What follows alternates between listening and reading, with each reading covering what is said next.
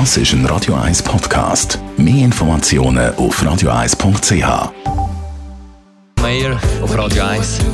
Es wird 11 ab 11.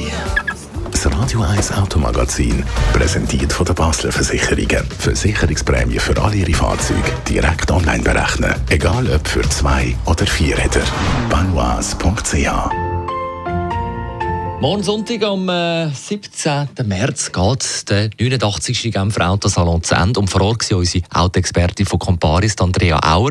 Du hast für uns speziell einmal die E-Mobilität angeschaut, die es dort ja vor Ort hat. Ja, das ist so. Also es hat ähm, neben den etablierten Herstellern, die ihre neuesten Elektroautos oder ihre Plug-in-Hybrid gezeigt haben, hat es auch viele neue Elektroauto-Anbieter gehabt. Zum Beispiel hat die Marke Piech ihren Prototyp mit dem Namen Mark Zero präsentiert. Das ist ein Elektrosportwagen.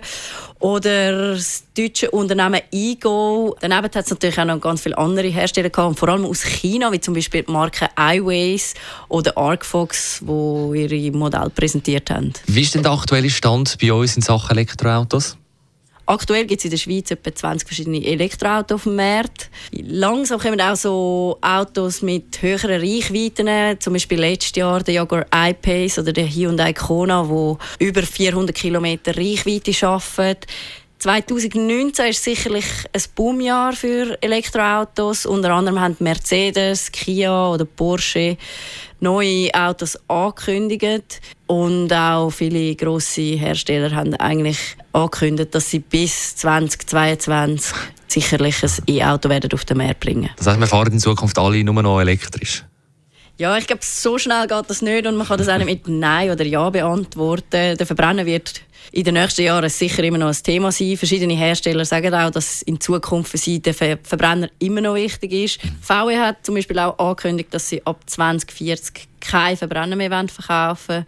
Was die Zukunft dann wirklich bringt, es wird sich zeigen. Das Gleiche auch mit der Ladeinfrastruktur, oder? Ja, also jetzt mit den neuesten Elektroautos kommt man sicher mal durch die ganze Schweiz.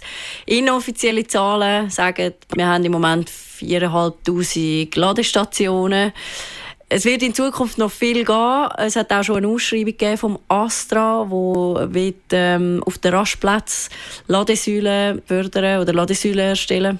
Grundsätzlich ist in der Schweiz aber die Ladeinfrastruktur schon so weit ausgebaut, dass ich jetzt nicht muss Angst haben dass ich irgendwo auf der Strecke bleibe mit meinem Elektroauto. Besten Dank, Andrea Auer, Autoexpertin von Comparis über die Zukunft der E-Mobilität. Das Radio 1 Automagazin ist präsentiert worden von der Basler Versicherungen. Clever sein, Versicherungsofferte online berechnen, auch für Fahrzeuge mit Wechselschild.